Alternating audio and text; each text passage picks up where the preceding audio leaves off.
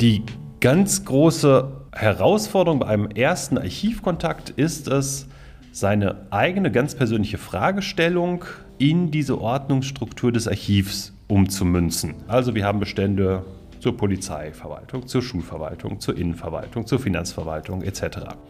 Und jetzt ist die Frage, wo könnte denn die gesuchte Person auftauchen in diesen Beständen?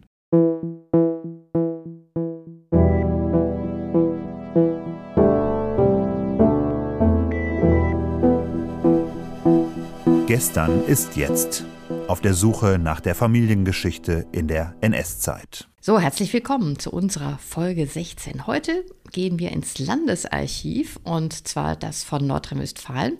Und es geht heute auch darum, was ihr dort in diesen Landesarchiven alles über eure Großeltern herausfinden könnt. Das von NRW ist in Duisburg und dort hast du, Melanie, den Archivar Bastian Gilner getroffen. Etwa zwei Wochen vorher war mit der Post so ein großer brauner Umschlag angekommen. Darin waren die Kopien der Entnazifizierungsakte meines Großvaters, die ja in den Landesarchiven liegen, also ziemlich viel Zeug weil mein Großvater Joachim noch Einspruch gegen das erste Urteil eingelegt hatte. Er hat ja mit der Entnazifizierung im Herbst 1945 seinen Job beim Düsseldorfer Regierungspräsidenten verloren. Ähm, doch der Rekurs, so viel ist schon gesagt, wurde abgelehnt. Vieles ist mir nicht klar und ich würde eben gerne darüber mehr wissen, wie so ein Archiv überhaupt funktioniert. Und ich hoffe, ich kann das dann auch besser einschätzen, was ich da überhaupt herausfinden kann, abseits dieser Entnazifizierungsakte und auch, auf was ich bei der Akte achten muss. Das heißt, du hattest die bestimmt an diesem Tag auch dabei, oder? Ja, genau. Die hatte ich dabei und auch noch dazu viele Fragen im Gepäck. Der Rucksack war also ziemlich schwer.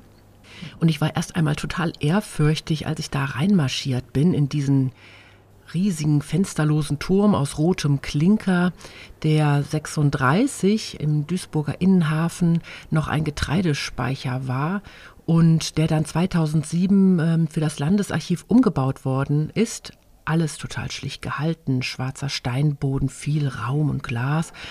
Und ich dachte, weil die Autofahrt so anstrengend war von Köln bis ähm, Duisburg und ich so im Stress war, weil ich zu spät war, dass ich erst mal, bis der Herr Gillner kommt, mal gemütlich mir einen Kaffee ziehen kann, da am Kaffeeautomaten vor dem Lesesaal. Aber denkste, da steht er schon vor mir, der gut gelaunte Bastian Gillner in schlichtem Anzug, Brille, riesengroß. Ja, hallo Frau Longerich.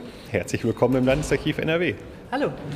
Ich schnapp also meinen Rucksack und das Aufnahmegerät und versuche hinter dem langbeinigen Oberstaatsarchivrat herzukommen, wie Gilners offizielle Bezeichnung ist, aus dem Fachbereich Grundsätze und Abteilung Rheinland. Dazu gehört ja Düsseldorf. Er ist für alles ab 1815 bis heute zuständig. Also so salopp gesagt, für alles, was als Verwaltungsdokumente im Archiv liegt zwischen Preußen und dem heutigen Nordrhein-Westfalen und er unterstützt auch ganz aktuell die Behörden des Landes, ähm, ja, die gerade auf die elektronische Akte umstellen. Aber erst einmal der Hausrundgang. Und den sollte sich wirklich niemand entgehen lassen, der oder die mal hier ist. Das hier soll das Gedächtnis des Landes Nordrhein-Westfalens sein. Das Landesarchiv in Düsseldorf, wo ich ja noch im Studium war, war zu klein geworden und hier in dem riesigen Speicher aus rotem Klinker ist viel Platz. 150 Kilometer Akten lagern in dem Turm schon und es werden täglich mehr. Bastian Gillner öffnet mit seinem Sicherheitsbadge Tür um Tür. Oh, wo sind wir denn hier? Tischtennisplatte. Ist nicht so außenstehend. Das betriebliche Gesundheitsmanagement. So, so, Gesundheitsmanagement nennt man das. Ich dachte, Spaß. Gilner holt den Fahrstuhl hoch zum Turm. Auf eine beliebige Etage, würde ich sagen. Und gucken wir mal, wie es da aussieht. Vier, da kennt mich gut aus. Da arbeiten Sie auf der 4? Ich arbeite zum Glück nicht in diesem dunklen, fensterlosen Turm. Ja, echt? Denn was ist das denn hier, dieser Turm? Das sind Ihre Bestände. Genau, ja. Das, das Gebäude selber ist außen ein altes Speichergebäude, ein alter Kornspeicher. Und in diesen Kornspeicher reingesetzt wurde dann dieser Archivturm, dieser Magazinturm. Hallo.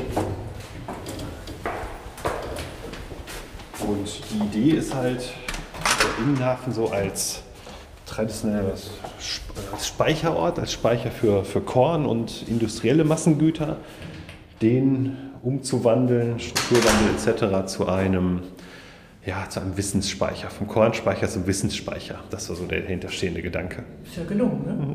Das ist er. Schon wieder eine Tür, ein Drücker, der Badge. Also mich erinnert das so ein bisschen an amerikanische Spielfilme, so aus Fort Knox oder so. Es gibt auf jeden Fall viele Drücker und Bereiche, wo man nur als Mitarbeiter reinkommt. Ne? Ja, das stimmt. Das hat äh, folgenden Grund. Es ist jetzt äh, für einen Podcast etwas schwer nachzuempfinden, aber wir sind gerade in einem anderen Klima. Das Klima im Archiv ist ein anderes als, als außerhalb. Es ist stabil. Aber kalt. Äh, ja, wir haben 15 Grad plus minus und ungefähr 55 Prozent Luftfeuchtigkeit. Das sind die Werte, bei denen Papier am langsamsten altert. Also es dient natürlich dazu, dass die Bestände möglichst lange überleben. Und dafür braucht man ein stabiles Klima. Es muss natürlich unser Bestreben sein, diesen Zerfallsprozess möglichst lange hinauszuzögern. Ja, das ist ja wirklich so die Frage. Ne? Wie steht es denn um diese NS-Akten? Die sind also anscheinend vom Zerfall bedroht? Nee, die nicht. Die Nazis waren ja gründlich und das Papier ziemlich solide. Das ist alles noch aus einem vernünftigen Verwaltungszeitalter eigentlich. Hält noch. Das hält, ja, ja. Gilner deutet den schmalen Gang entlang, an dem sich die Aktenschränke reihen. Große Kurbeln, gelbe Fronten mit Lochoptik. Okay, jetzt können wir gucken. Wir haben also ähm, fünf Räume pro Etage. Jeder Raum ist farblich anders kodiert für die schnelle Orientierung. Und man sieht, überall sind Rollregalanlagen, in denen Kartons lagern. Manche sind neuer, in manchen haben wir noch ältere Kartons. Aber ansonsten benötigt man ganz dringend die Signaturen, den Standort, um hier irgendetwas wiederzufinden. Also ohne Kenntnis dessen ist man hier natürlich aufgeschmissen. Und was lagert jetzt hier? Müsste ich mal gucken, was hier steht. Gilner beugt sich zu einem der unzähligen grauen Kartons, die in den Regalen übereinander lagern. Hier sehe ich jetzt die entsprechende Signatur BR7 auf den Kartons. Das verrät mir dann, das ist ein Bestand der Regierung Düsseldorf. Ja, dann seid ihr da ja schon mal richtig. Ja, und ähm, es ist auch irgendwie ein komisches äh, Gefühl, dass ein Teil meiner Familiengeschichte, von dem ich noch so gar nichts weiß, hier einfach im Pappkarton liegt. Herr Gilner hat mir ja die Akten meines Großvaters schon als äh, Kopie zugeschickt. Da waren eben auch einige handschriftliche Briefe drin. Also es existiert mein Großvater noch irgendwie, also zumindest seine Schrift.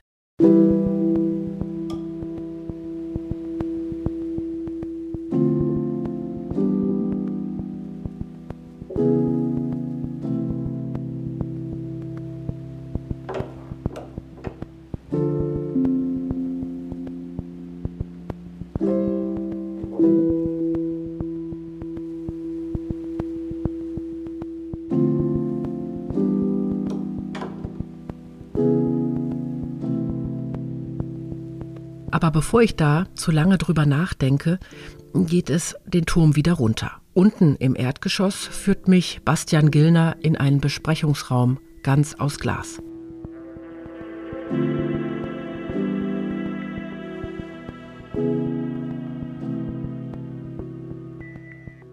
Welche Akten liegen denn hier bei Ihnen aus der NS-Zeit, die für recherchierende Verwandte interessant sind? Also in Ihrer Infobroschüre steht ja, dass Sie ein Personenstandsarchiv sind. Können Sie das mal genau erklären, was das genau ist und äh, welche Teile für uns interessant wären? Also ganz grundsätzlich liegen im Landesarchiv NRW die archivwürdigen Akten der staatlichen Behörden aus der NS-Zeit, aber auch natürlich aus den Jahren, Jahrhunderten davor und den Jahrzehnten danach. Also staatliche Behörden, das fängt auf der untersten Ebene an mit den Landratsämtern als unterste Ebene der staatlichen Verwaltung. Das ist so die heutige Kreisverwaltung. Das geht dann weiter über die Mittelebene, die Regierungen, die heutigen Bezirksregierungen und läuft dann nach oben in der Verwaltungsspitze hin zur Provinzialverwaltung der Provinz Westfalen zumindest. Wir sind ja hier in Duisburg, was zur Rheinprovinz gehörte, aber da ja die Rheinprovinz nach dem Zweiten Weltkrieg in NRW und in Rheinland-Pfalz getrennt ist, liegt die Überlieferung hier für heute in Koblenz. Also können wir auf der Provinzialebene immerhin die, die westfälische Überlieferung bieten. Und ja, aus dem Bereich liegen hier die gesamten Akten vor, die irgendwann mal als archivwürdig deklariert worden sind. Und was wäre das zum Beispiel? Was ist archivwürdig? Archivwürdig ist ein Kriterium, ähm, nach dem wir Archivarinnen und Archivare Dinge in unsere Bestände übernehmen. Also grundsätzlich ist das erstmal das, oder es soll immer sein, das Außergewöhnliche und das Besondere. Jetzt sind wir hier bei der NS-Zeit in einem sehr speziellen Bereich der deutschen Geschichte, wo es eigentlich archivischer Common Sense quer über alle Archive ist, den Bereich möglichst vollständig zu überliefern. Also in der NS-Zeit müssen wir uns über ausgedünnte Bestände keine Sorgen machen, die Archivare kassiert haben. Da haben wir die Probleme eher aus anderer Perspektive, aber da können wir gleich vielleicht noch ein bisschen, bisschen näher drauf eingehen. Was mir noch wichtig wäre, hinzu zu diesen genannten staatlichen Behörden zählen auch die Fachverwaltungen. Also so eine Verwaltung im 19. Jahrhundert, die hatte so auf unterer Ebene eben die sogenannten Landratsämter oder die Regierung auf Mittelebene. Und darüber gab es noch die Ministerien, aber das beginnt sich immer weiter auszudifferenzieren in so eine Spezialverwaltung, so eine Fachverwaltung, wie wir sie auch heute kennen. Also für die NS-Zeit kommen dann natürlich noch solche Sachen dazu, wie die Polizeiverwaltung zum Beispiel, die Schulverwaltung, also Dinge, die, die einen eigenen Verwaltungsbereich entwickelt haben. Wie ist denn das Landesarchiv jetzt überhaupt aufgebaut? Also Sie haben ja jetzt gerade schon viel erzählt, aber was wäre jetzt, wenn ich jetzt hier reinkomme, wo wüsste ich, das finde ich auf jeden Fall in einem Landesarchiv? Also das Landesarchiv ist, wie gerade gesagt, für die staatlichen Behörden zuständig. Also ein Archiv ist ja eine Einrichtung, die zur Verwaltung gehört. Also wir sind Teil der Landesverwaltung Nordrhein-Westfalen. Und als solche übernehmen wir alle Akten, die die Behörde nicht mehr benötigt und die wir als archivwürdig deklariert haben. Also sie muss einen gewissen Aussagegehalt haben. Das gilt fürs Hier und Heute, aber das gilt natürlich auch für die vergangene Zeit. Also wir sind zuständig für alle Landesbehörden NRW, aber davor für alle Behörden, die irgendwie so in diesem historischen Raum, der heute Nordrhein-Westfalen bildet, irgendwann mal von staatlichen Verwaltungsbehörden geschaffen worden sind. Und die Landesarchive generell, also wenn man das jetzt auf Deutschland hochrechnet, mhm. würden generell gleich funktionieren? Generell funktionieren die gleich, genau. Also sie, sie haben eine Zuständigkeit eben für den staatlichen Bereich und in dem funktionieren sie im Wesentlichen gleich, ja. Das muss man ein bisschen trennen von der kommunalen Archivverwaltung und von weiteren Bereichen wie zum Beispiel einer kirchlichen Archivverwaltung. Also wir haben ja eine Trennung in Deutschland zwischen, zwischen dieser, dieser, staatlichen Ebene und der kommunalen Ebene. Kommunale Selbstständigkeit ist da das Stichwort. Ähm, also was Städte, was Stadtverwaltung, was Kreisverwaltungen an Verwaltungsarbeit erledigen, das finden Sie nicht im Landesarchiv, sondern im zuständigen Kommunal-Stadtarchiv. Aber alles, was Landesbehörden machen, das finden Sie im Landesarchiv. Plus bestimmte regionale Aufgaben, die eigentlich der Bundesverwaltung zugehörig sind. Ähm, zum Beispiel etwas wie die Bundespolizei würden Sie auch regional aufgeteilt in den Landesarchiven finden. Also Moment, das war mir jetzt doch etwas zu abstrakt. Deshalb habe ich Bastian Gillner gefragt, auf welche Fragen man denn, jetzt bezogen auf die NS-Zeit, im Landesarchiv Antworten finden kann. Die ganz große Herausforderung bei einem ersten Archivkontakt ist es, seine eigene ganz persönliche Fragestellung in diese Ordnungsstruktur des Archivs umzumünzen. Also der Nutzer, die Nutzerinnen möchten vielleicht wissen, was hat mein Opa denn in dieser Zeit so gemacht? Diese Frage muss auf diese Ordnungsstruktur des Archivs angepasst werden, weil die Ordnung des Archivs richtet sich nach den Verwaltungsbehörden, für die es zuständig ist. Also wir haben Bestände zur Polizeiverwaltung, zur Schulverwaltung, zur Innenverwaltung, zur Finanzverwaltung etc.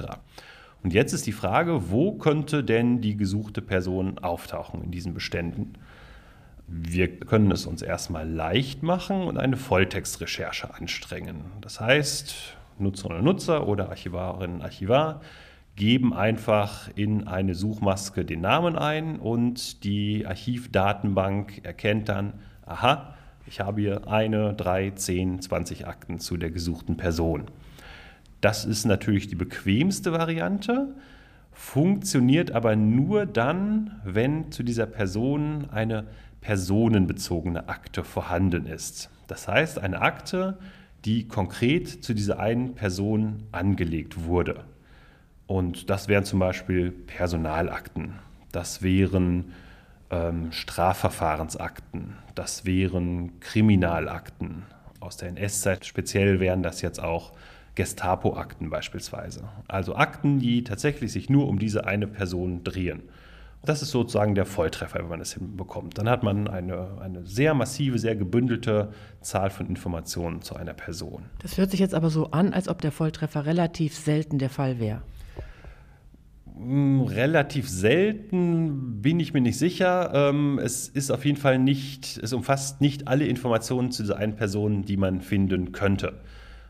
Nehmen wir diesen Fall der NS-Zeit. Jemand ist verfolgt worden von der Gestapo und die Archivdatenbank wirft als Ergebnis eine Gestapo-Akte aus zu dieser Person. Dann können wir sicher sein, da haben wir schon mal sehr viele Informationen zu dieser Person drin aber natürlich auch nur zu einem sehr spezifischen Blickwinkel, nämlich was wollte die Gestapo zu dieser Person wissen.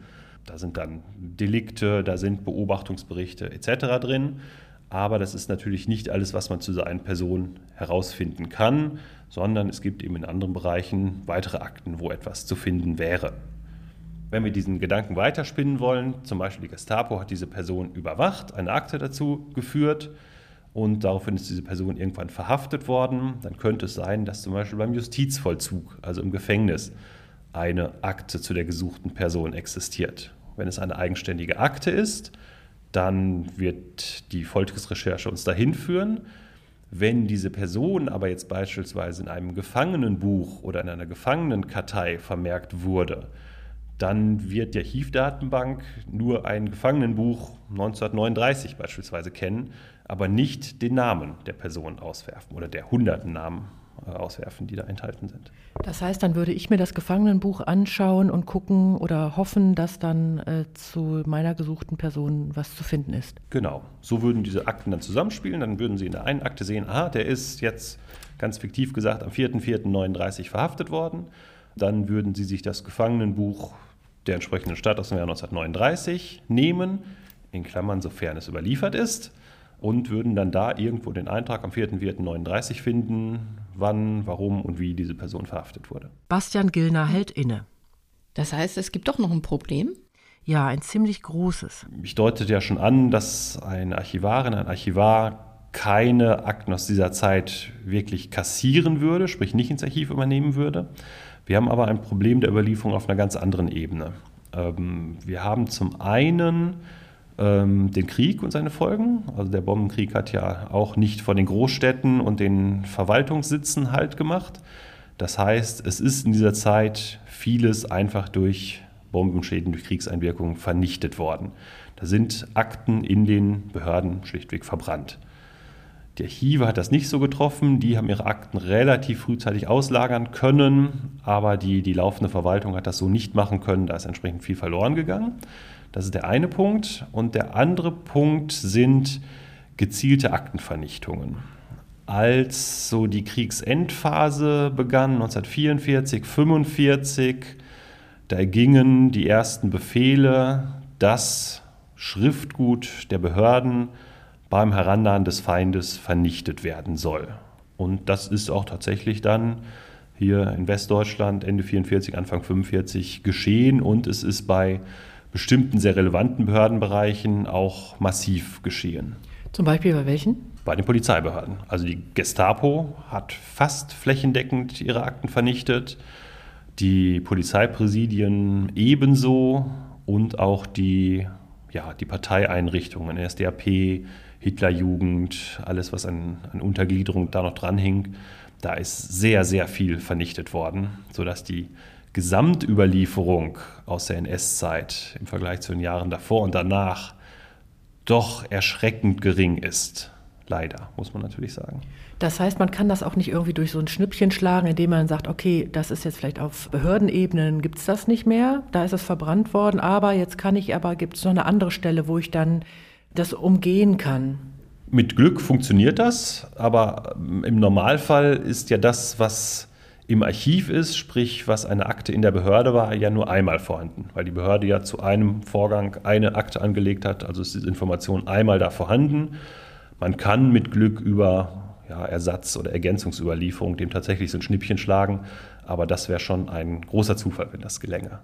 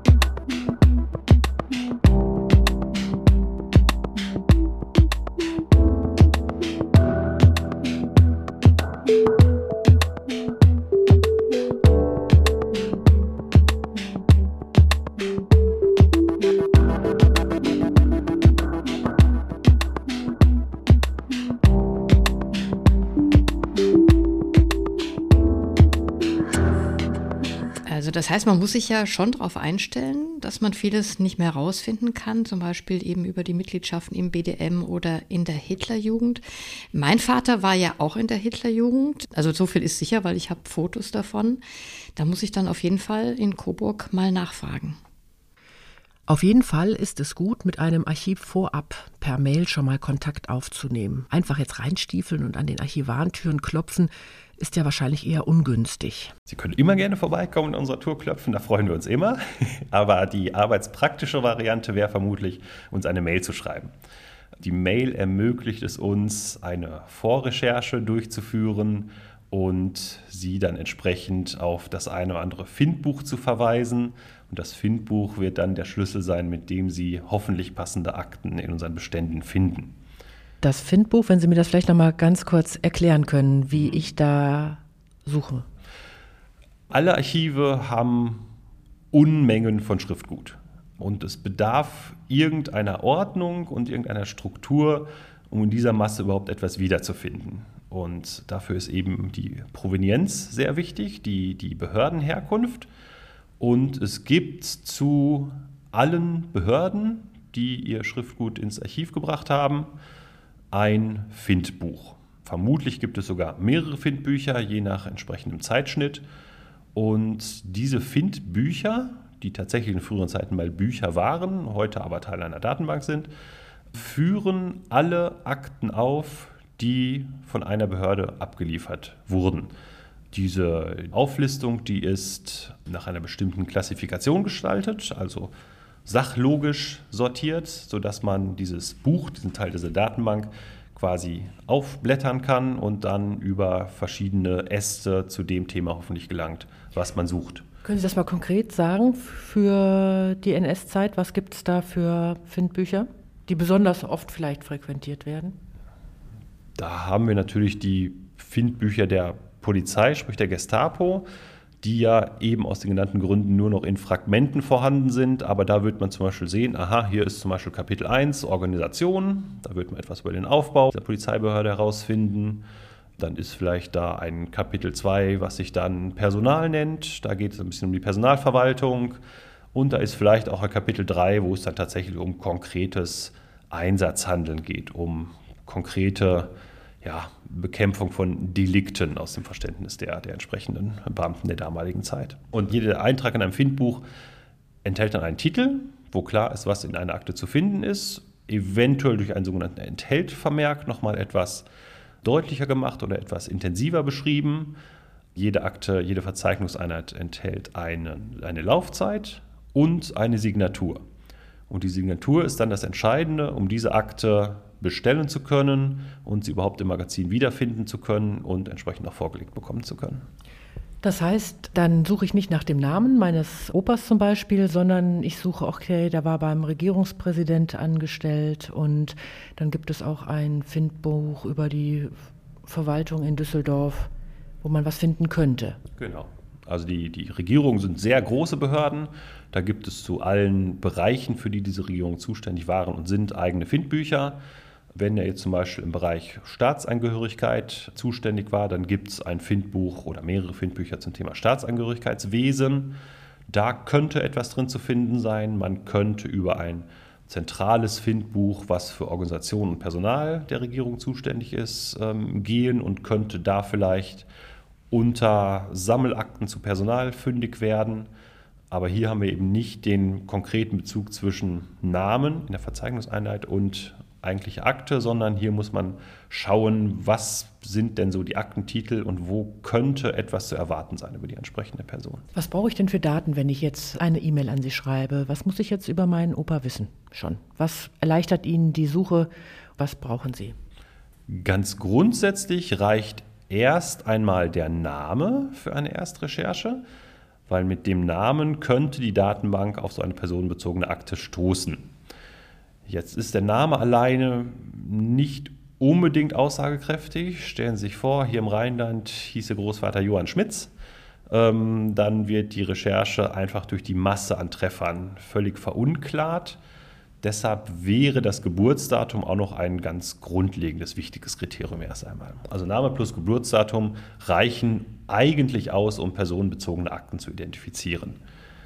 Darüber hinaus hilft natürlich alles, was bei der Recherche der Eingrenzung dieser Treffermenge dient. Wenn wir jetzt wissen, die Person war bei der Regierung in Düsseldorf tätig, dann ist das natürlich eine hilfreiche Auskunft, weil dann alle Personentreffer, die nicht aus der Regierung Düsseldorf stammen, vermutlich irrelevant sind. Und jede Information, die Sie als Nutzerin, als Nutzer dann bieten können, ist eigentlich hilfreich, um diese Treffermenge zu verringern. Und wie fangen Sie dann an? Also wenn man jetzt Ihre Arbeit sich vorstellt, Sie sitzen dann in Ihrem Büro am Computer und tippen dann Joachim in Ihre Datenbanksuche ein oder wie fangen Sie an? Machen Sie sich erstmal Kaffee? Das ist der ganz banale Anfang, ja. Ich mache nichts anderes, als den Google-Suchschlitz zu bedienen. Also ich google in Anführungsstrichen nach dem Namen, der dann hoffentlich einen ersten Treffer erbringt. Dann habe ich schon mal ein bisschen was an Informationen.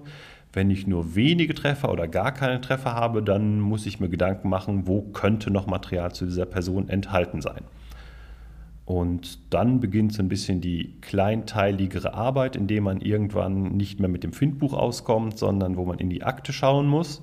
Und hier ist dann der Punkt gegeben, wo ich als Archivar dann sage, so, für mich ist hier Schluss.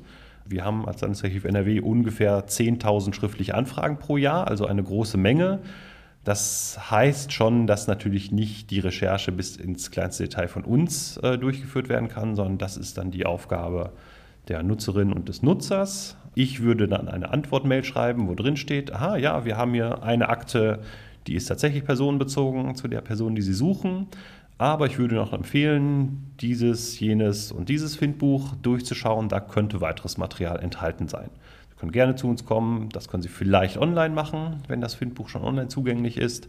Wenn es wegen Schutzfristen noch nicht online verfügbar ist, dann müssten Sie vor Ort entsprechend recherchieren. Jetzt sagen wir mal so, der Normalbürger äh, hat ja jetzt nicht so große Ahnung, wie man sowas liest, so eine Akte. Mhm. Ähm, gibt es dann vor Ort auch in den Landesarchiven Hilfe? Also gibt es Mitarbeiter oder freie Mitarbeiter, die einem dann bei der Interpretation helfen können? Also wenn ganz grundsätzliche Verständnisprobleme vorliegen, dann helfen wir gerne dabei weiter. Wir bauen darauf, wir müssen darauf bauen, dass aber die Nutzerinnen und Nutzer in der Lage sind, die Akten grundsätzlich zu verstehen. Was in der NS-Zeit, glaube ich, kein so großes Problem ist. Ähm, natürlich gibt es Verwaltungsgewohnheiten, Verwaltungssprech, den man irgendwie verstehen muss, aber der der Inhalt ist da doch meist verständlich. Das wird dann zu einem Problem, wenn die Schriftproblematik hinzukommt. Also bis weit ins 20. Jahrhundert hinein sind Akten noch mit handschriftlichen Teilen voll, vor 1900 eigentlich ganz überwiegend. Und da das eine etwas andere Schrift ist, als sie uns heute geläufig ist, gibt es da erstmal gewisse Hürden, die überwunden werden müssen. Das ist dann auf die NS-Zeit gedacht, weniger bei Verwaltungsschriftgut der Fall, als vielmehr, wenn Betroffene beispielsweise eigene Anschreiben an die Behörde richten oder wenn Briefe abgefangen werden und in einer Gestapo-Akte sind. Das sind handschriftliche Dokumente und die können zum Teil ähm, hart zu knacken sein. Das habe ich ja auch schon gemerkt. Die handschriftlichen Einträge in der Akte meines Großvaters kann ich kaum lesen, seine Schrift aber auch nicht. Mhm. Grundsätzlich bekommt man also im Archiv keine Hilfe bei der Interpretation. Man muss sich selber schlau machen. Ja, das stimmt. Herr Gillner meint, man soll sich erstmal gut einlesen, bevor ich etwas interpretiere, schon einiges wissen. Aber das erscheint mir dann für den einen oder die anderen doch ein ja, großer Angang. Also man hat ja erstmal nicht so viel Zeit im Alltag, ne? bevor man damit loslegt überhaupt und dann auch noch, wenn man dann wieder den neuen Berg vor sich hat. Und oft bekommt man dann eben doch bei den Archivaren vor Ort Tipps, ob es Wissenschaftler gibt, die mir da weiterhelfen können oder auch Archivdienste. Und ganz interessant, in Corona-Zeiten bieten Landesarchive manchmal auch Online-Veranstaltungen an. Sehr aktiv ist da das Staatsarchiv Ludwigsburg. Das bietet auch immer wieder Zoom-Veranstaltungen für recherchierende Angehörige, zum Beispiel zur Entnazifizierung an. Und den Link stellen wir euch in die Shownotes und auf unsere Seite. Also es gibt Leute, die kann man damit beauftragen, dass sie einem helfen, zum Beispiel diese Akten zu interpretieren, aber es ist ja nicht so einfach, die zu finden. Wobei ich könnte mir denken, in den Archiven selber sind die ein oder anderen Personen auch bekannt. Mhm. Und wir werden euch später auch mal so einen Dienst vorstellen, nämlich wenn wir im Militärarchiv in Freiburg sind. Das mit den Findbüchern und der Online-Suche, das wollte ich gerne noch mal genauer wissen, weil ich das nicht so ganz äh, verstanden habe. Deshalb geht Bastian Gillner mit mir in den Lesesaal. Er rät, bevor man da aber aufkreuzt, sich erst einmal ähm, telefonisch oder auf der jeweiligen Webseite des Archives zu erkundigen, wie der Benutzerbetrieb da gerade in Corona-Zeiten läuft. Da gibt es ja immer mal wieder Einschränkungen. Dann öffnet er die Tür zu einem großen Saal. Hell, hintereinander reihen sich Tische, an denen die Nutzer tief gebeugt über Büchern sitzen. Vorne die Ausleihe. Ja, dann sind wir hier im Lesesaal. Im Lesesaal, das ist der Ort, den die Nutzerinnen und Nutzer von uns eben immer zu sehen bekommen. Hier gibt es viele Arbeitsmöglichkeiten, zum Teil digital. Und alles, was bestellt wird, landet hier an und die Nutzer holen sich das von der Lesesaaltheke und benutzen dann die Arbeitsplätze, um entsprechend die Akten zu studieren. Sie sehen so ein bisschen, hier gibt es auch so einiges an äh, Büchern noch an den Wänden, also sozusagen die grundlegenden historischen Werke zur Region sind hier alle vorhanden, dass bei allen auftauchenden Fragen dann entsprechend direkt vor Ort recherchiert werden kann. Wenn man jetzt aber mal so sieht, sind das ja vor allen Dingen nur Männer. Also interessieren sich die Männer mehr für die Vergangenheit oder sehen sie ja auch manchmal Frauen? ich glaube, das ist ein momentaner Eindruck. Könnte ich nicht so bestätigen, dass das immer so ist. Okay, und äh, vor allen Dingen eher ältere Menschen oder jüngere auch? Nein, Sie haben recht. Also ich würde sagen, der Altersschnitt ist eher hoch, was damit zu tun hat, wann kann man ein Archiv nutzen. Weil wir sind natürlich eine normale Verwaltungsbehörde mit Öffnungszeiten, die ja üblicherweise die Arbeitszeiten von anderen Leuten sind. Das ist so ein bisschen so eine praktische Grenze der Archivnutzung, weil wer kommt zu uns? Die Leute, die es vielleicht dann nach dem Ruhestand äh, gerne Familienforschung oder ähnliches betreiben. Oder die Leute, die beruflich dann mit Geschichte zu tun haben. Häufig Studenten, Doktoranden, die haben wir sehr viele aber auch Leute, die halt irgendwie im geschichtlichen Bereich tätig sind, Gedenkstätten etc. Die Mitarbeiter sind hier auch immer gern gesehene Kunden. Und wer sonst zu uns kommen will, naja, der ist so ein bisschen dazu gezwungen, einen Urlaubstag mal zu opfern. Wir bemühen uns, dem entgegenzuwirken, dass wir heute zum Beispiel dass wir bis 19 Uhr aufhaben. Das soll so ein bisschen abfedern, dass vielleicht die Leute nicht den ganzen Tag äh, die Gelegenheit haben, ins Archiv zu kommen nochmal nach dem Feierabend nochmal eben genau, die NS-Vergangenheit ja, ja, des Opas recherchieren. Ja, richtig. Also das, das klingt vielleicht jetzt erstmal ein bisschen schräg, aber das ist tatsächlich ein Erfolgsmodell. Also die Tage, wo wir so lange aufhaben, ist eine deutlich höhere Nutzerquote als sonst. Man merkt also auch hier, viele wie wir sind auf der Suche nach der NS-Familiengeschichte. Auf jeden Fall. Wie viele Plätze haben Sie da ungefähr? Das sind ungefähr 100 haben wir hier. Haben wir einen sehr großen Lesesaal. Das heißt, ich muss mich vorher anmelden? Genau, wenn Sie zu uns kommen, gehen Sie als erstes zum Lesesaal-Team, das vorne im Lesesaal dann eben entsprechend sitzt. Und da kriegen Sie einen Benutzungsausweis, einen Antrag ausfüllen mit so ein paar persönlichen Daten.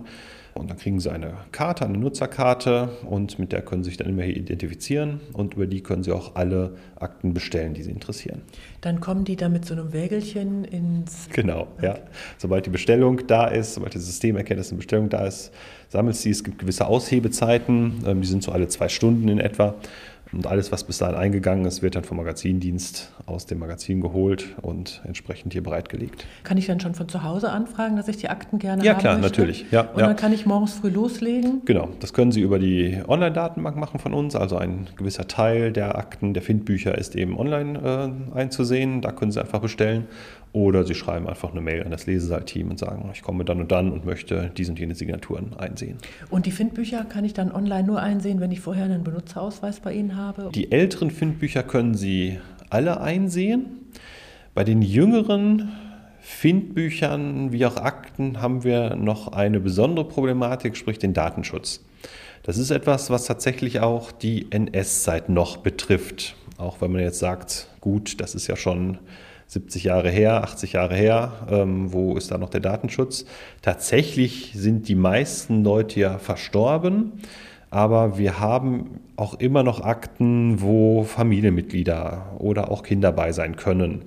Das heißt, in Einzelfällen ist es noch möglich, dass Akten gesperrt sind, nicht einfach genutzt werden können. Und sobald solche Akten in Findbüchern enthalten sind, sind diese Findbücher auch nicht online zugänglich. Das heißt, unsere Online-Präsenz läuft so, ich sag mal, im frühen 20. Jahrhundert aus. Alles, was davor ist, können Sie online problemlos recherchieren. Alles spätere, inklusive NS-Zeit, da werden Sie online kein Gesamtbild bekommen, weil da immer so ein bisschen die Schutzfristen noch quer zuliegen. Gucken wir mal, ich mich anmelden. Gilner hat sich im Lesesaal vor einen Computer gestellt und gibt seine Benutzerdaten ein. Nach kurzer Zeit öffnet sich ein Suchportal für die Archive NRWs auf dem Bildschirm. Wir blicken jetzt einmal äh, auf die Ebene, wo der Archivar drauf blickt, weil das ist die Ebene, wo, wo wir jetzt eben alles sehen können. Alles sehen, was heißt das? Also, also alle Akten, die überhaupt das Landesarchiv hat und die erschlossen sind, sind über diese Sicht zu sehen. Das ist für den normalen Nutzer im Leser etwas anders aus gedachten Schutzfristen eben. Oder es gibt gerade aus der NS-Zeit auch solche Dinge wie zum Beispiel Erbgesundheitsakten, wo ja ähm, entsprechend da so eine rassisch-biologische Komponente mit einfließt. Also es gab Erbgesundheitsgerichte und das sind Akten ja, wo medizinische Informationen drinstecken, die ja eine besondere Schutzbedürftigkeit haben. Also das sind so Dinge, die auch nicht einfach online, auch nicht im Findbuch einsehbar sind. Okay, jetzt können wir mal gucken. Gilner gibt den Namen meines Großvaters ein. Die Entnazifizierungsakte habe ich ja schon, sonst kommt nicht viel. Wichtig ist, wir können ja nur etwas bieten, wenn die Verwaltung irgendetwas zu dieser Person hat. Und das ist eigentlich immer dann der Fall, wenn etwas nicht so läuft, wie es laufen sollte. Das, ähm, vielleicht sollte man das wissen, bevor man ein Archiv besucht. Dinge, die normal laufen, die unproblematisch laufen, neigen ja dazu, nicht bearbeitet werden zu müssen, nicht irgendwo verwaltungskundig zu werden und entsprechend auch nicht aktenkundig zu werden. Verwaltet und entsprechend auch archiviert werden ja meistens die Fälle, wo etwas eben nicht so gelaufen ist, wie es laufen sollte. Oder wenn jemand von der Normalität abgewichen ist, als Straftäter beispielsweise. Das heißt, es gibt eine ganz erhebliche Zahl von Personen, die gelebt haben, die aber nie irgendwo sonderlich aktenkundig geworden sind außer bei den großen Stationen des Lebens, Geburt, Hochzeit, Todesfall, wo wir die Register haben, da ist jeder, jeder vermerkt. Und ja, vielleicht vergleichbaren ähm, Dingen. Aber so, wenn das Leben eigentlich so normal dahin läuft, ähm, mit seinen Höhen und Tiefen, die aber nicht irgendwo verwaltungsmäßig zu greifen sind, dann wird man über die Person auch im Archiv wenig finden. Ja, gut für die Vorfahren und schlecht für mich. Bastian Gillner deutet auf den Bildschirm. Das sind alles Findbücher. Hinter jeder Nummer verbirgt sich ein Findbuch. Ne? Da sehen Sie, es ist eine immense Menge. Also die sind jetzt alle auf jeden Fall digitalisiert auch. Genau, die, die sind alle digital. Die liegen digital vor in dieser Datenbank. Ich habe ihn gefragt, ob er mal schauen könnte, ob er vielleicht ganz konkret etwas findet zur Arbeit meines Großvaters beim Düsseldorfer Regierungspräsidenten. Mhm. Dann würde ich mal schauen, was wir dann bei der Regierung Düsseldorf so für Findbücher haben und ähm, mal gucken, was da überhaupt aus den 30er Jahren so, so vorhanden ist. Sie wissen ja glücklicherweise schon, in welchem Bereich ähm, Ihr Großvater tätig war. Staatsangehörigkeitswesen. Und ähm, ja, dann müsste man dann mal gucken, ob es da irgendwo uns das was weiterhilft. Schauen wir mal. Hm, hier haben wir die Regierung Düsseldorf, das ist die 212er Gruppe. Ähm, hier haben wir Staatshoheit Ordnungsrecht. Bastian Gillner scrollt über den Bildschirm und liest. Und jetzt sieht man, dass dieses Findbuch aufgeteilt ist, inhaltlich nach Einbürgerungen, nach bestimmten Jahrgängen. Dann haben wir solche Themen wie Übernahme der Ostflüchtlinge, Optionen gemäß des Versailler Vertrags, abgelehnte und widerrufene Einbürgerung aus, aus der NS-Zeit. Ähm, also eine ganz bunte Mischung, was diese entsprechende Abteilung gemacht hat. Und ähm, jetzt könnte man natürlich überlegen, ob in diesen Einbürgerungen aus der NS-Zeit, hier sehen wir die Jahrgänge, das geht mal bis 42, ob da nee. irgendwo nicht der Großvater tätig war. Nein, 43 ist er 43 begonnen. Ne? Zum ja. Schluss erst 44. Die dann. sehen sehr schön die Kriegsverluste. Also bis 42 ist die Überlieferung da, aber dann auf einmal nichts mehr. Genau, ob irgendwo in diesen, in diesen Akten, die ja nicht zu ihrem Großvater angelegt sind oder so, da könnte man auf Spuren seiner Aktivität stoßen. Könnt, Wobei könnt, das natürlich eine ganz magere Ausbeute ist. Ja. Dann sieht man vielleicht irgendwo eine Unterschrift, Unterschrift, unter irgendeiner Verwaltung. Aber könnten Sie mal so eins aufklicken, dann nur damit man sieht, wie das dann aussieht? 44. Also hier sehe ich jetzt nur, nur diesen Titel, mehr sehe ich hier auch ah, nicht. Okay. Also müsste ich mir auch die Akte kommen lassen. Zum Schluss stehen da nur noch Nummern. Die müsste ich jetzt durchsuchen. Das kann dauern. Also so eben mal beim Landesarchiv vorbeigehen, das macht, glaube ich, wenig Sinn. Da braucht man also Zeit. Aber immerhin weiß ich jetzt, viele Findbücher kann ich schon von zu Hause aus durchsuchen.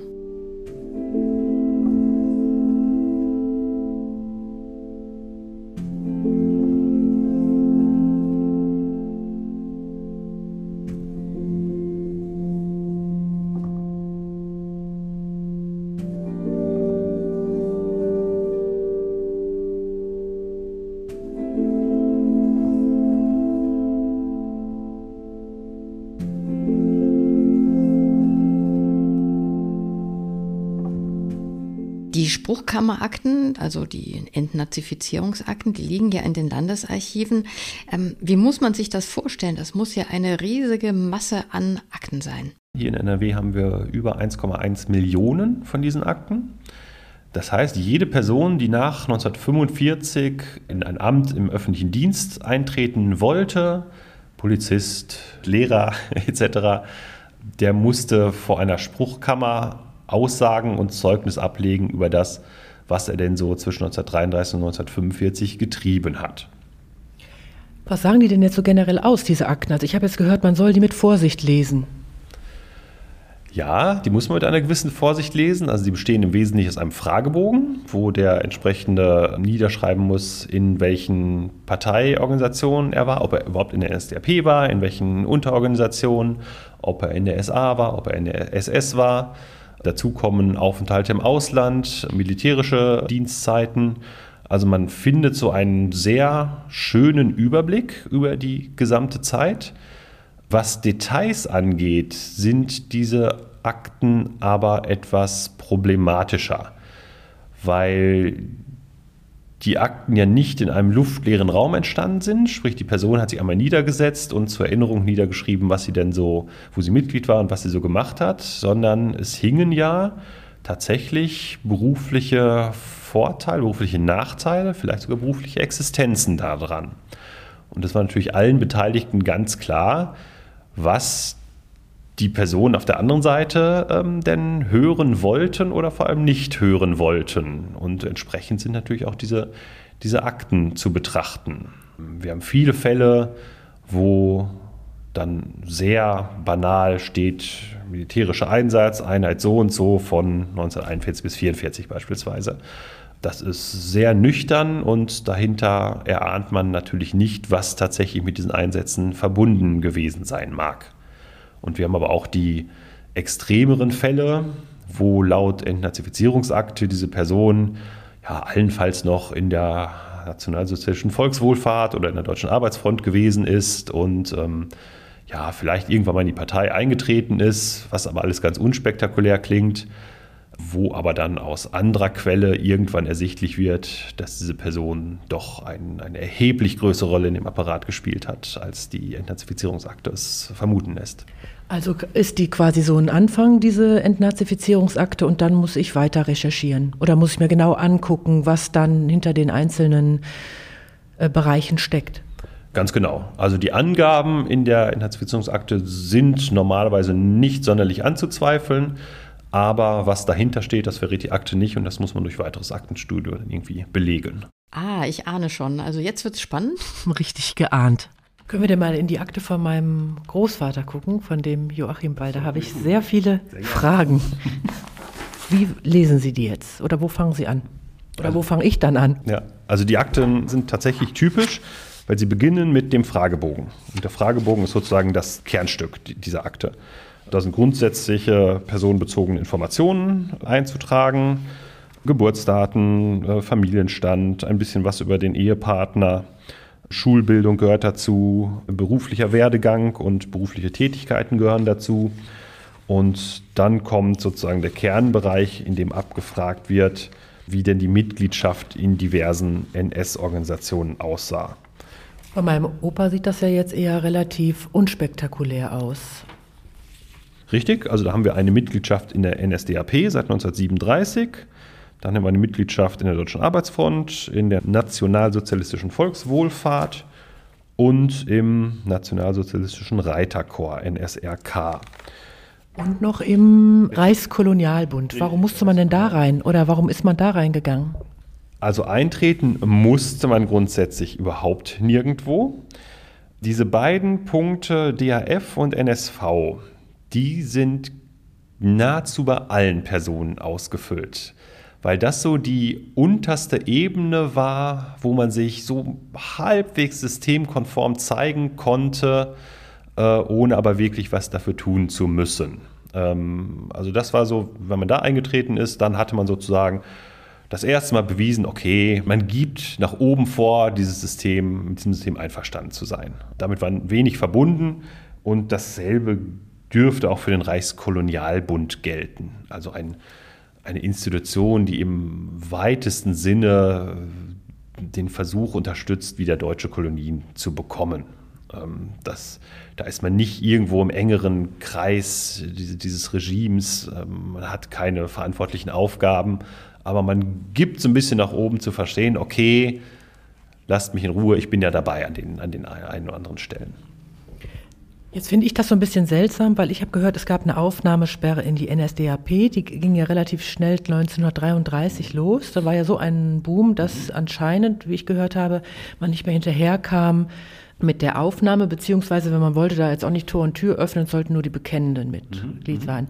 Mein Opa war jetzt zum Beispiel ein sehr Bekennender. Also der hat in einem Tagebuch an meine Tante, als die geboren wurde, geschrieben, dass er ein glühender Verehrer war. Endlich ist Hitler an der Macht und er hat schon vorher im Freikorps die Spartakisten in Düsseldorf gejagt. Da gab es eine kurze äh, Spartakusherrschaft und anschließend ist er in den Stahlhelm eingetreten. Wie liest sich dann sowas? Liest sich ja jetzt irgendwie 1937, okay, dann ist er halt eingetreten, weil man dann halt wieder eintreten konnte, weil man das so gemacht hat. Mhm. Ja, das wäre nicht, nicht unerwartet. Also das ist ja dann eine Person, die schon sehr früh irgendwo auf einer, einer in rechten, in vielleicht völkischen Kreisen aktiv gewesen ist und vermutlich eher antidemokratisch eingestellt gewesen ist. Ähm, also eigentlich so, ein, so, eine klassische Biografie, wie, wie sie häufig in der SA finden. Aber dann müsste er ja schon 33 eingetreten sein eigentlich, oder? Ja, diese, ähm, wir, wir haben ja eine Vielzahl von Untergliederungen, die auch in diesem Bogen auftaucht. Wenn ich hier drauf gucke, das sind ungefähr, naja, das sind mehr als 50 unterschiedliche Untergliederungen, die in diesem Bogen eingetragen werden können. Wie zum Beispiel, was ist dabei? Was haben wir dabei? Also die NSDAP, die SS, ähm, die SA, die HJ, äh, die NS-Frauenschaft, das NS-Kraftfahrerkorps.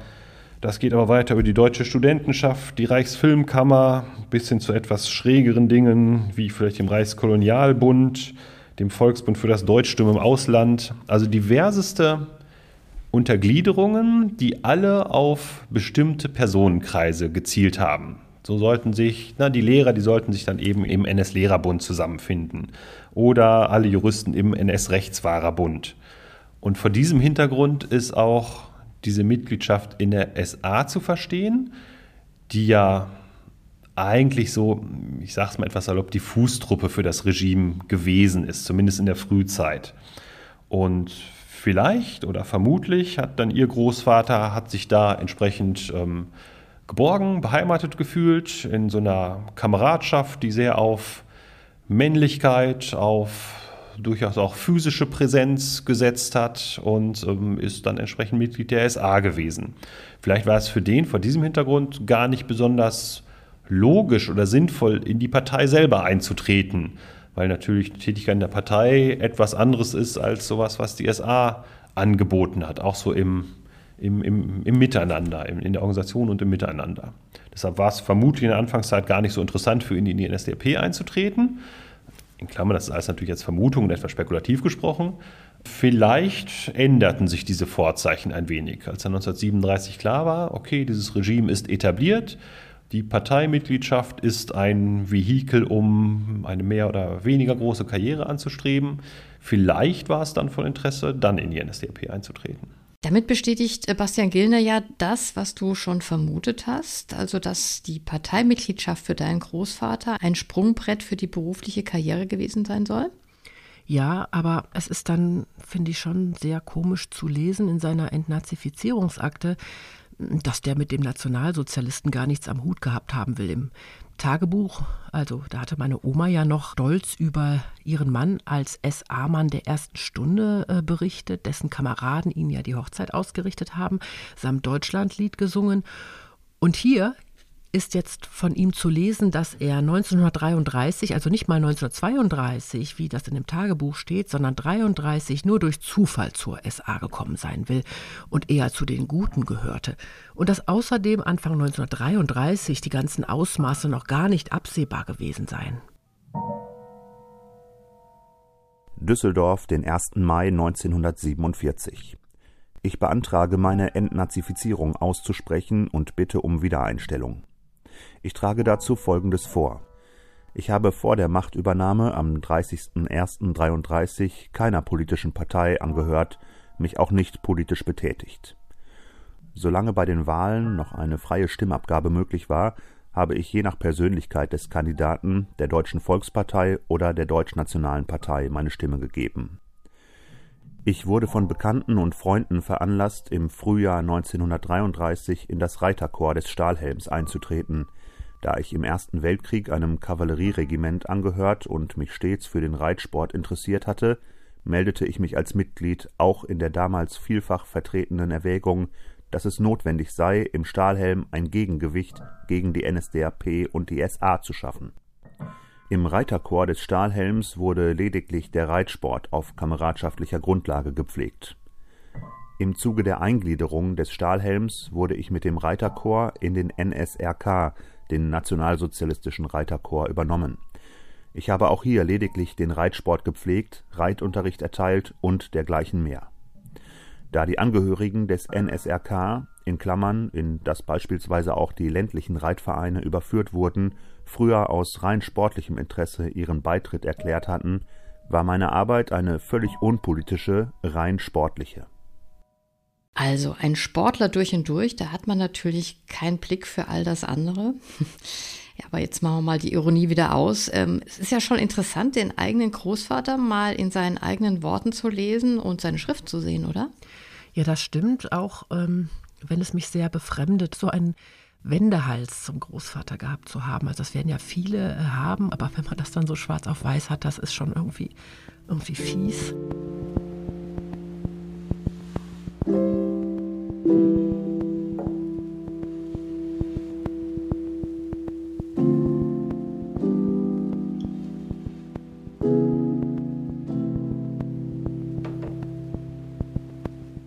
Ich habe da mal Herrn äh, Gillner nach seiner Einschätzung gefragt, ob er von diesem NS-Reiterkurs schon mal was gehört hat, weil ich glaube, das könnte wichtig sein, weil er da ja vielleicht Kontakte geknüpft hat, die ihm die Arbeit beim Düsseldorfer Regierungspräsidenten besorgt haben. Das NS-Reiterkorps zeigt sehr schön, wie dieses Regime versucht hat, alle Lebensbereiche zu kontrollieren. Also es war eine eher kleinere NS-Organisation, die im Wesentlichen die Reitausbildung vorgenommen hat für ja, Wehrmachtseinheiten, wo tatsächlich Kavallerie etc., wo noch alte Traditionen gepflegt wurden, wo noch geritten wurde oder mehr so aus dem sportlichen Bereich, auch aus der HJ heraus. Also wenn Leute einen Reitschein machen wollten, also einen Beleg dafür brauchten, dass sie reiten können, dann war das nicht irgendwo zu machen, sondern dann, zack, gab es dieses NS-Reiterkorps dafür, was dann entsprechend in den ideologischen Überbau eingegliedert war und da machte man das halt. Und das war an ganz normalen Reitstellen, die waren dann automatisch, wusste man, wenn man jetzt da hingeht, die gehören zum NS-Reitkorps. Das dürfte kein Geheimnis gewesen sein, dass das irgendwie klar war, dass das nur über eine parteipolitisch approbierte Stelle zu erreichen ist, dieser, dieser Reiterschein. Und das war eben das NSRK. In unserer Familie ist nicht viel überliefert über meinen Großvater, aber dass er Rittmeister war, das wird irgendwie immer wieder betont. Ich finde aber in Düsseldorf muss er dann in Grafenberg, ist ein Stadtteil, wo heute die Rennbahn ist, scheint er mit den größeren Kindern immer reiten gegangen zu sein. Und das Stadtarchiv weiß von nichts. Wie gehe ich da jetzt weiter vor? Wie kann ich da mehr rausbekommen? Wir erreichen hier wahrscheinlich die Grenze dessen, was über öffentliche Archive erreichbar ist. Wenn kein Verwaltungshandeln stattgefunden hat, habe ich auch keine Dokumentation in Aktenform. Und die Tatsache, dass der Mann nun Reitunterricht in Grafenberg gegeben hat, ist erstmal nichts, was groß einen verwaltungsmäßigen Aufwand erfordert. Vielleicht gab es mal irgendetwas, dass er dazu ernannt wurde und vielleicht ist er mal versetzt oder befördert oder ähnliches worden. Das wären aber auch schon die einzigen Elemente, wo man hier tatsächlich mehr herausfinden könnte. Und jetzt haben wir hier eben den Verlust gerade bei NS-Einrichtungen zum Kriegsende, dass, dass gerade diese kleineren Gliederungen kaum irgendwie überstanden haben mit ihrer Überlieferung. Also bin ich da in der Sackgasse? Komme ich da nicht weiter oder? Sie kommen hier nicht weiter über irgendeine eine staatliche Überlieferung. Was wir haben, das haben Sie auch gemacht, die Entnazifizierungsakte, die gibt uns da ein bisschen was es wäre jetzt zu überlegen, ob es zu Grafenberg, zu diesem Stadtteil, irgendetwas gibt, wo man mal sehen kann, aha, hier gab es diese Rennbahn und da hat auch das, das Reiterchor entsprechend ähm, seine Lehrgänge abgehalten. Aber das ist jetzt so ein bisschen die Suche nach der, nach der Nadel im Heuhaufen. Wo könnte da was sein? Du hast schon mal beim Stadtarchiv nachgefragt, hast du erzählt?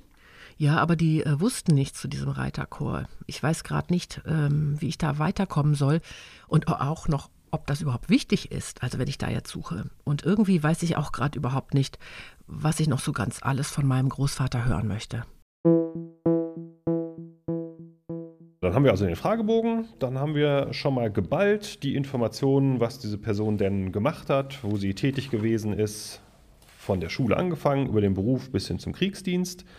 Wir haben noch eine, eine Tabelle, wo das Einkommen der Person vermerkt ist, und zwar tatsächlich vom Jahr 1931 an. Wir können also ein bisschen was über die wirtschaftlichen Verhältnisse noch erkennen. Können Sie da mal was mir zu sagen? Also er war erst lange arbeitslos und dann, nachdem die NSDAP die Regierung übernommen hat, ging es direkt ins Katasteramt äh, in Düsseldorf und dann war er bei der Regierung relativ schnell und dazwischen noch bei der Wehrmacht irgendwie beim Grenzschutz. Und ist das jetzt ein ordentliches Gehalt, was da steht? Da stehen 3000 Reichsmark, später beim, in der Regierung dann bis 5000 oder 4000?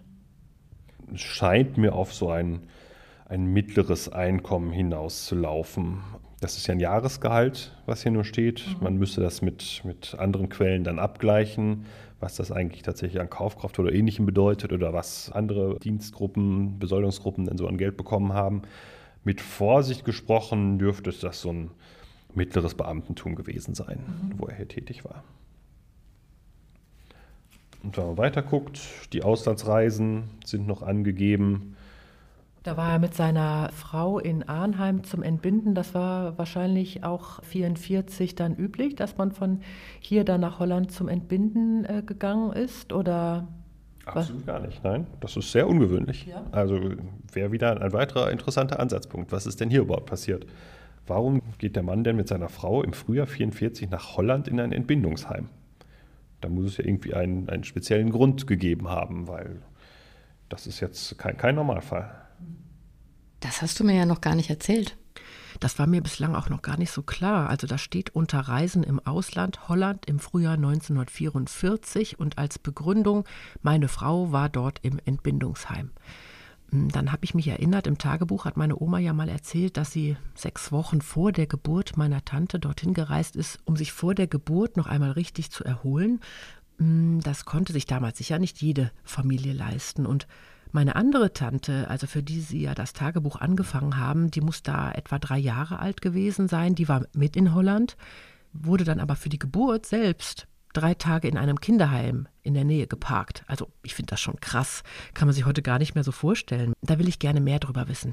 Mhm, aber es war natürlich auch ja der Geist der Zeit, ne? Die Kinder sollten nicht schreien dürfen, die wurden abgehärtet. Mhm. Dann folgen weitere Fragebögen, also offenbar ist nochmal ein Fragebogen erstellt worden. Und dann kommen so sehr individuelle Sammlungen von Einzelblättern. Wir sehen eine Übersetzung ins Englische, was vermutlich dann entsprechend für die entsprechende Person bei der britischen Besatzungsbehörde dann, dann gedacht war. Und hier folgen auch häufig diese sogenannten berühmt-berüchtigten Persilscheine. Das sind Erklärungen, die dieser, diesem Entnazifizierungsbogen beigegeben wurden von Gewährspersonen. Dass irgendjemand bestätigt, die Angaben stimmen oder ähm, ihm gegenüber sei diese Person stets freundlich, zuvorkommend gewesen und ähm, hier tauchen natürlich die Fälle auf, die man aus heutiger Perspektive sehr kritisch betrachten muss, dass hier auf einmal alle Personen die laut Fragebogen vielleicht noch in, in der SDRP, in der SA, in der SS gewesen sind, in diesen persönlichen Erklärungen sehr gerne als die Personen auftauchen, die ja nie etwas gegen Juden gehabt hätten oder bei allen Ausschreitungen immer in der hintersten Reihe allenfalls gestanden hätten. Also hier beginnt so ein bisschen diese, diese ja, wie soll man sagen, diese Mystifizierung dieses eigenen Lebenslaufes. Natürlich immer mit Blick darauf, wofür dieser Fragebogen gedacht war. Man sucht sich so Leute, gern auch tatsächlich bis, bis zu solchen Personen wie Pfarrern, wenn, wenn die bereit sind, solche Fragebögen auszustellen, die ja gar nicht mal gelogen sein müssen, sondern, sondern vielleicht nur einen, einen Ausschnitt der Wirklichkeit wahrnehmen. Man sucht sich seine Gewährsleute, die einen in ein etwas positiveres Licht stellen. Das hat mein Opa auch gemacht. Der hat, glaube ich, Arbeitskollegen gefragt. Also der der Vorgesetzte sagte, man sollte das doch bitte wohlwollend behandeln, weil er ja fünf Kinder zu Hause hätte und die ernähren musste. Und dann gab es zwei Kollegen, wo der eine schrieb, er war nie propagandistisch tätig und der andere sagt, obwohl ich selber vor der NS-Zeit ein sozialdemokratischer Funktionär war, hat er mich damit nie konfrontiert und mich so sein lassen, wie ich bin. Mhm. Aber was sagt das denn aus? Das ist absolut klassisch. Das finden wir in fast allen Entnazifizierungsakten. Ja, was sagt das aus? Ähm, das heißt, dass die Realität nie so schwarz-weiß ist, wie es vielleicht manchmal aus der Retrospektive erscheint.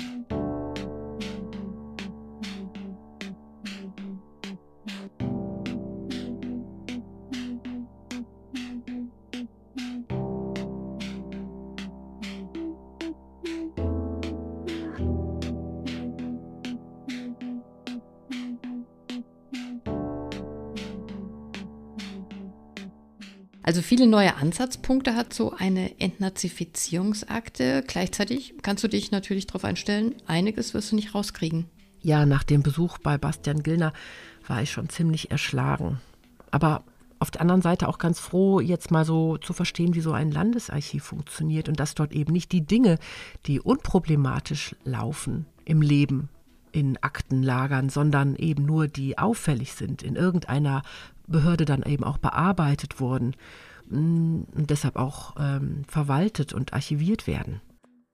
Aber ich glaube, wir müssen in der nächsten Folge mal ganz grundsätzlich klären, wie die Entnazifizierung eigentlich abgelaufen ist und ob diese ja, landläufige These so stimmt, dass alle Deutschen da ganz gut bei wegkamen, besonders die schweren Fälle, weil die sich die sogenannten Persilscheine ausstellen ließen.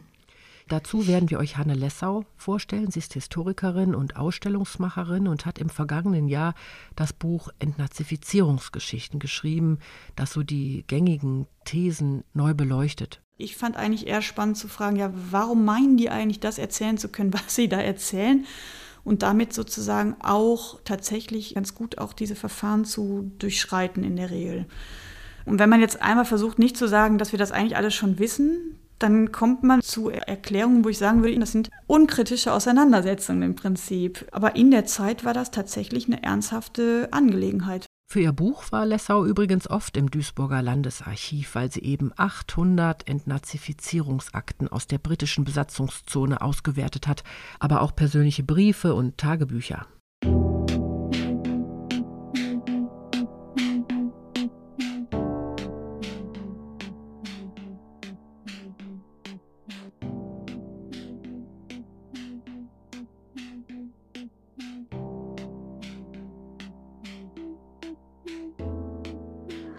Also es geht um Grundsätzliches, wie ihr diese Akten einordnen und euch auch anschauen könnt.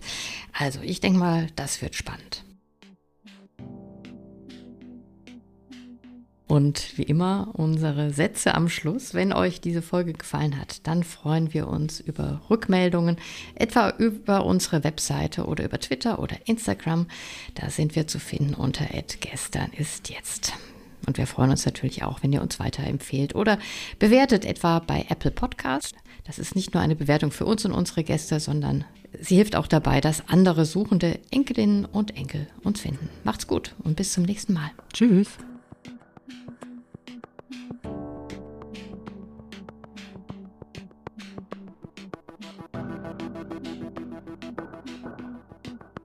Das war unser Podcast Gestern ist jetzt. Gestern ist jetzt wird gefördert von der Bundeszentrale für politische Bildung und der Rosa-Luxemburg-Stiftung NRW. Musikalische Beratung Levlin Rechtenwald, Musik Linda Kühl. Dieser Podcast steht unter der Lizenz Creative Commons CC by NCND. Weitere Infos dazu findet ihr auf unserer Website gesternistjetzt.de.